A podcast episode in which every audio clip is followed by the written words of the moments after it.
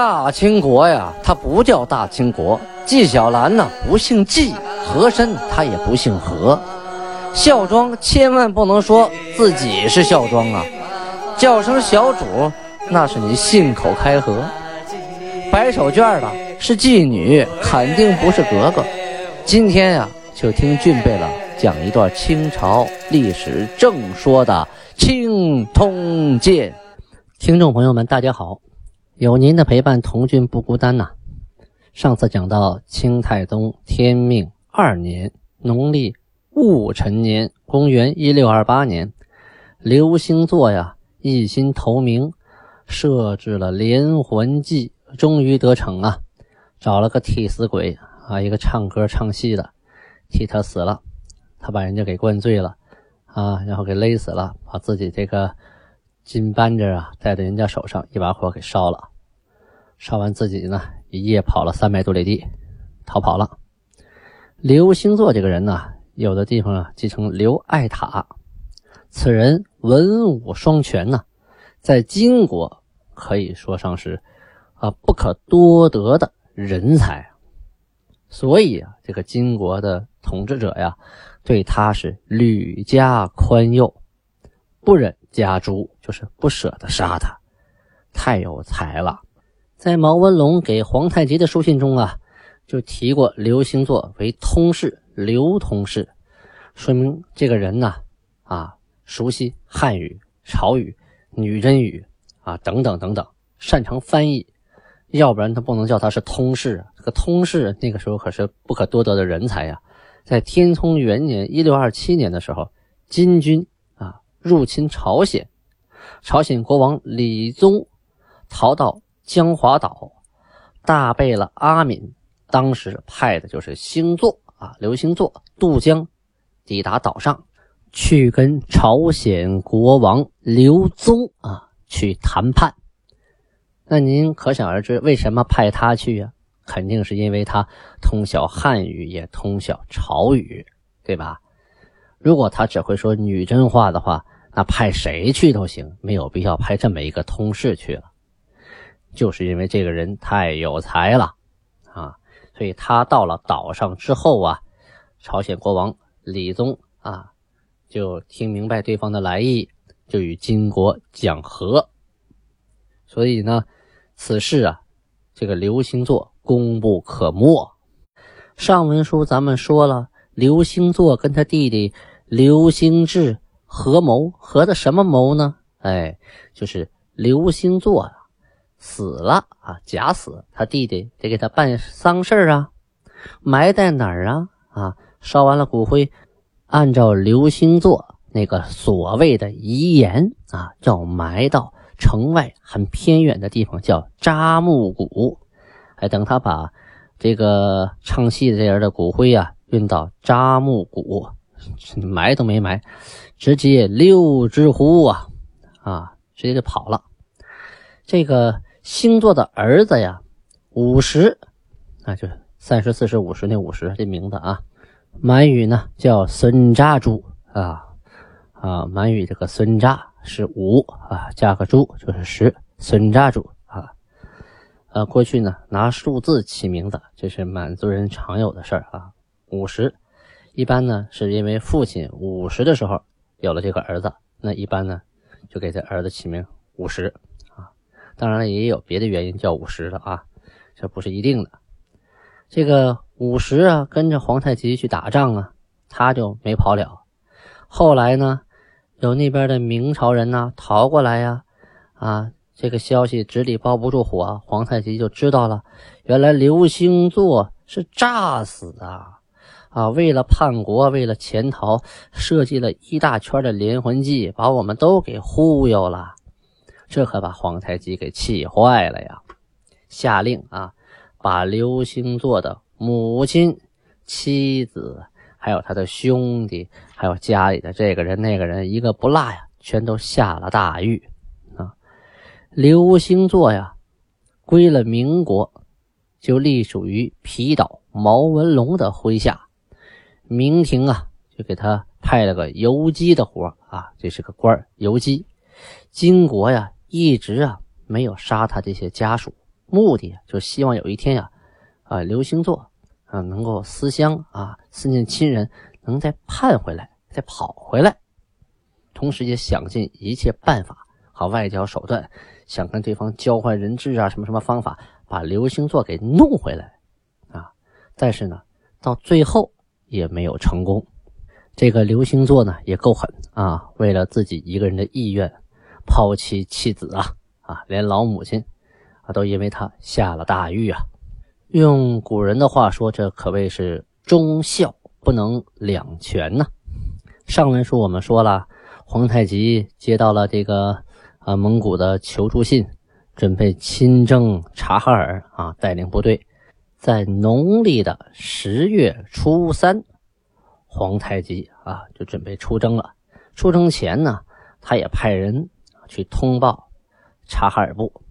同时啊，也跟这些前面商量好这些啊啊降服的外藩蒙古啊科尔沁诸部、克拉沁、塔布囊等等，还有奥汉旗、奈曼旗那些的，还有卡尔喀诸部的贝勒，跟他们说，我要帮你们去打啊察哈尔了。你们呢，上次说好了啊，咱们要把兵合一处，将打一家，约好地点，到时候准时相会。结果呢？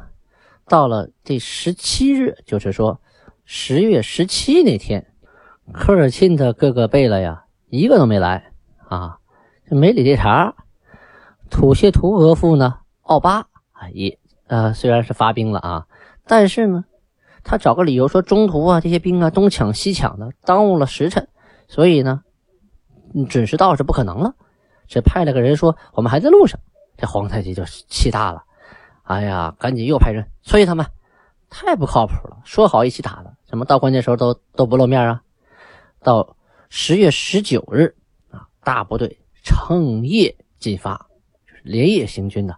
第二天一大早，就突然袭击了希尔哈、锡伯图、英、汤图这些等等地方吧。啊，攻无不克，是战无不胜啊！毕竟那都是小小地方，也没有防御准备，碰着这个女真这个骑兵部队，那根本就没有抵抗能力啊！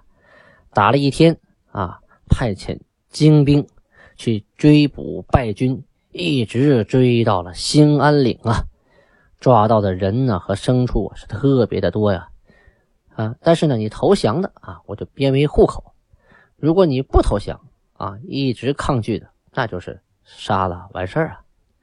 这一战之后啊，这个察哈尔这个部落呀，就退到了西拉木伦河之外了。啊，这退走了之后呢，这晋国有什么好处呢？他就打开了进关的另一条路，也就是说，他再进入中原就不需要走山海关了，可以从承德一线绕道破边墙，攻略内地。大家呢熟悉地理人就可以知道啊，走山海关那是一条捷径。如果不走山海关，就像是现在啊，咱们坐火车或者是开车啊进京，从东北进来，那就有两条路可以选。一条呢直走山海关，另一条呢绕个圈走奥汉旗、赤峰，然后走承德，哎，再往里边走，可以走到呼和浩特啊。可以完全绕过北京城，从山西进入内地。虽然这样走呢，路途遥远了一些，但是呢，山海关就没有用了啊！就算你山海关想发兵阻拦于我，你都办不到，因为呢，从山海关要过到呃赤峰啊啊，过到那个承德那边，你要翻越崇山峻岭，那是根本不可能的。原来有蒙古的察哈尔部在那儿，所以呢，金军啊无法进入内地。这条通道打开了，无非是多走一些时日，但是就可以轻松的绕过山海关了。到了后期，这条路可发挥了大作用啊！啊，阿基格他们带领的部队都打到北京城啊，一直打到了呃涿州，就是现在的河北省啊涿州县，一直打到那边，而且是两路出兵啊。夹击着北京，但是呢，并没有打下北京城，因为那北京城防守十分严密啊。就是在北京城边啊，插着边过去了。北京城也没敢出兵，就眼看着他们呢从城下经过啊，一直打到河北，抢了很多的人和牲畜啊，然后大胜还朝啊。这些呀都是后话，咱们以后会详细的讲解。而且呢，它关系到一个呃历史名词，叫阿吉格略明事件之木牌党，就是说呢，当时啊打仗啊啊传递书信不方便。有这么一种木牌啊，把木牌削的扁扁的，在上边啊写上这个档案，哪日哪天我打到哪儿去了，然后派兵骑马回去汇报。这一个档案呢是记在木牌子上的，编好了号，称之为木牌档啊。现在呢网上能查到这个档案的影印版啊。通过这个档案呢，你可以知道当时阿基哥进军的路线，还有做了什么事儿啊，立了多少功，打到什么地方。好，这些都是后话，咱们后边慢慢说啊。咱们接着讲《青铜剑》。呃，这个月份呢，就是农历的十月份啊。京师是指北京城闹了一场地震，这是档案上记载的。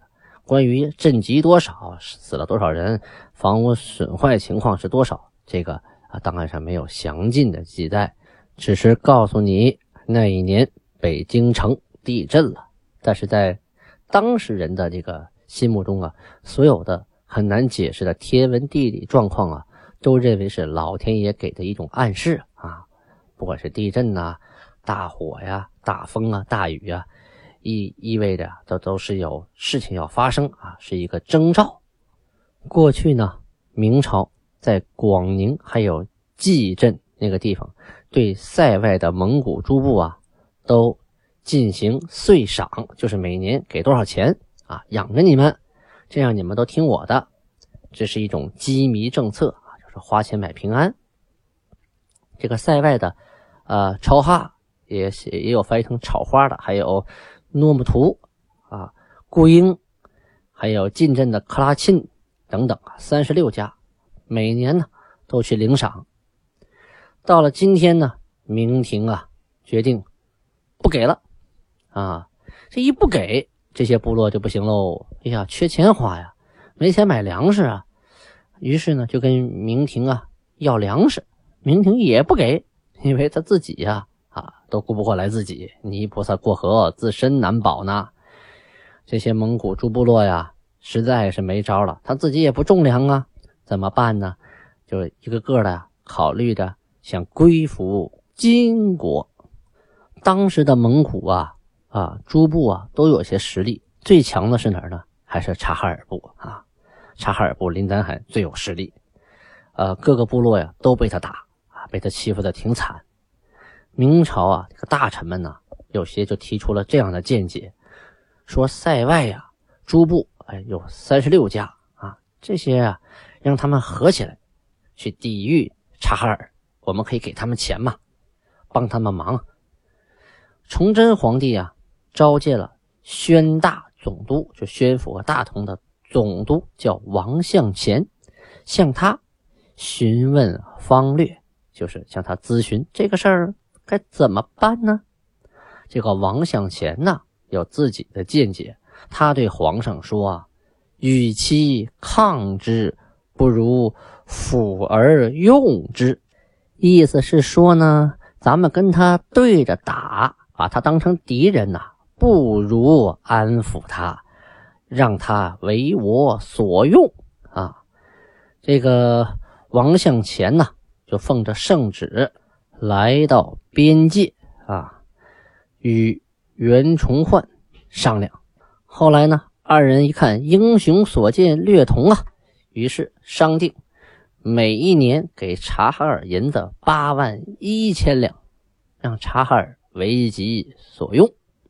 要说这个明朝啊，特别喜欢养虎为患哈，嗯，看谁强大呢，他就养谁，结果将来人强大了，反而就咬他一口。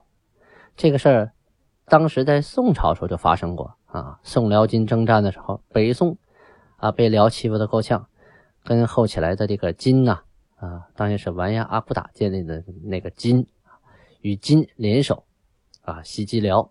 北宋和金灭了辽之后啊。人家金呢，顺势把北宋就给灭了。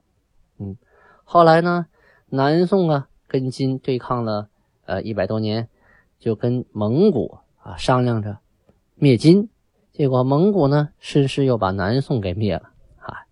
今天呢，这个明朝啊停了那三十多家的府赏，把钱八千多两啊给了察哈尔。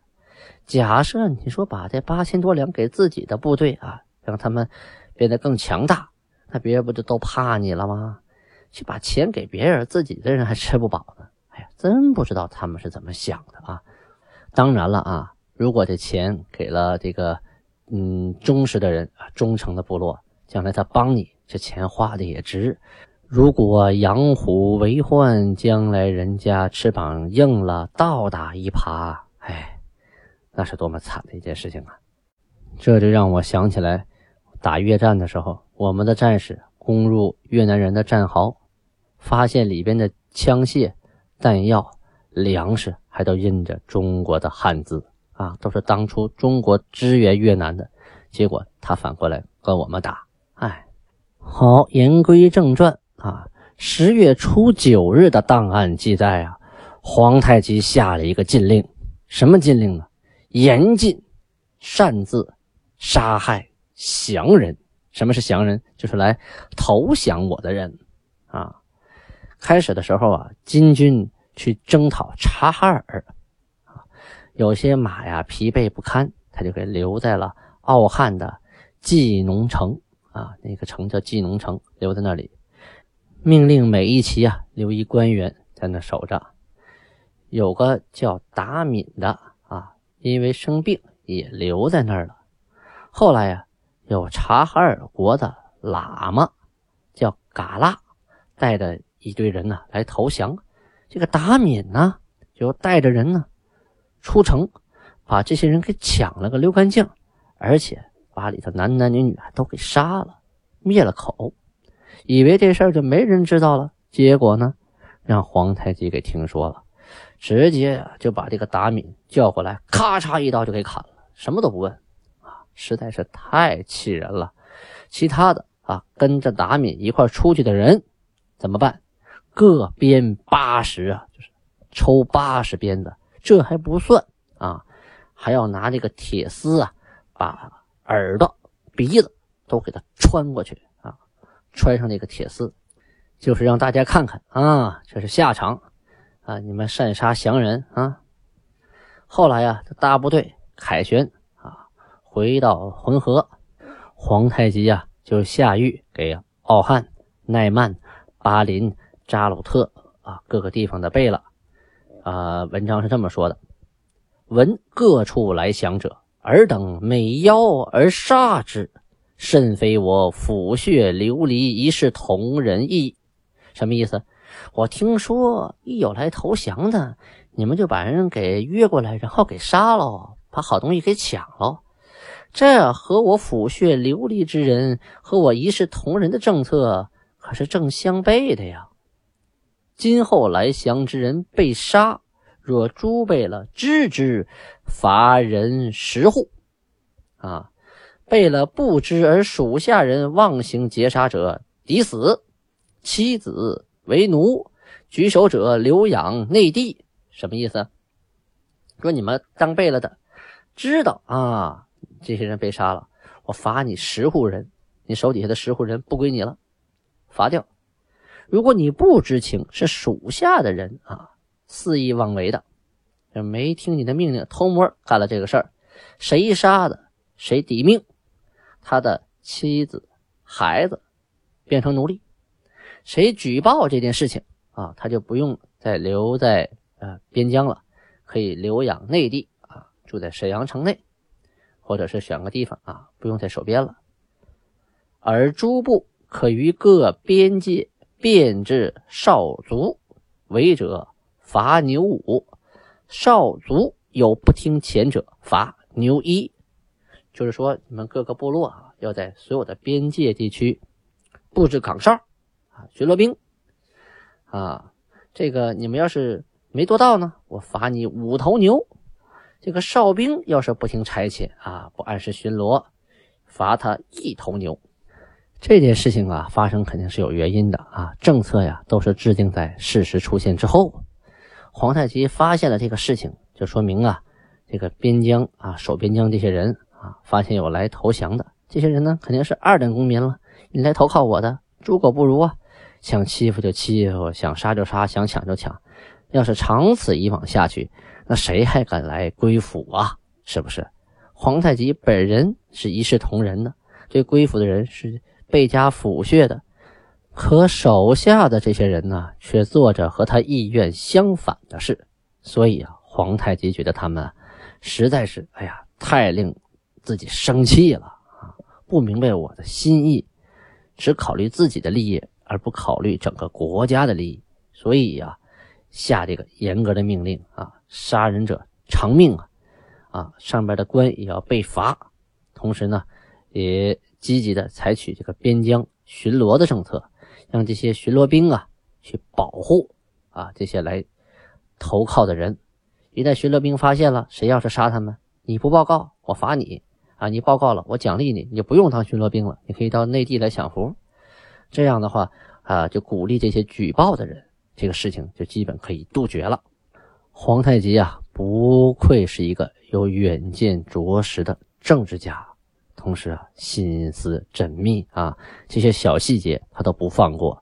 他能看出什么事情对国家的啊安定、繁荣、发展啊有影响，他马上就制定相应的政策啊来对待这些不稳定的因素。所以呢。在皇太极治理下的后金韩国，正在一步一步的走向繁荣，走向富强。好，时间的关系呢，今天就讲到这里。呃，过几天就要到十一小长假了，那可能要陪家里人啊，我父母从沈阳过来了，要陪他们在北京玩一玩，呃，陪孩子呃休休假，所以可能录制呢。会耽误几天，希望大家能够多多包涵，多多谅解。那也祝大家呢，在小长假期间呢，玩的开心，玩的快乐。如果您有时间呢，希望您能借此机会，从第一回重新听一下《青铜剑》，这样呢，呃，可以以免断章取义，同时可以把你的历史些这些散碎的片段和故事连成一条线。啊啊，布拉巴尼哈，谢谢大家。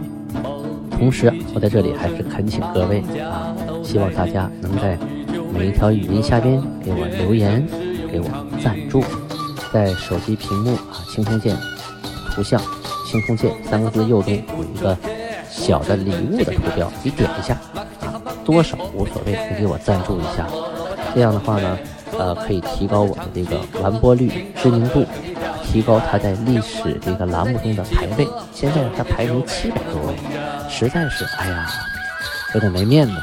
如果大家呢都积极的留言啊，能把整个这个故事每次都听完，而不是听一半就就结束了，一定要增加它的完播率，同时要增加大家赞助的这个啊次数。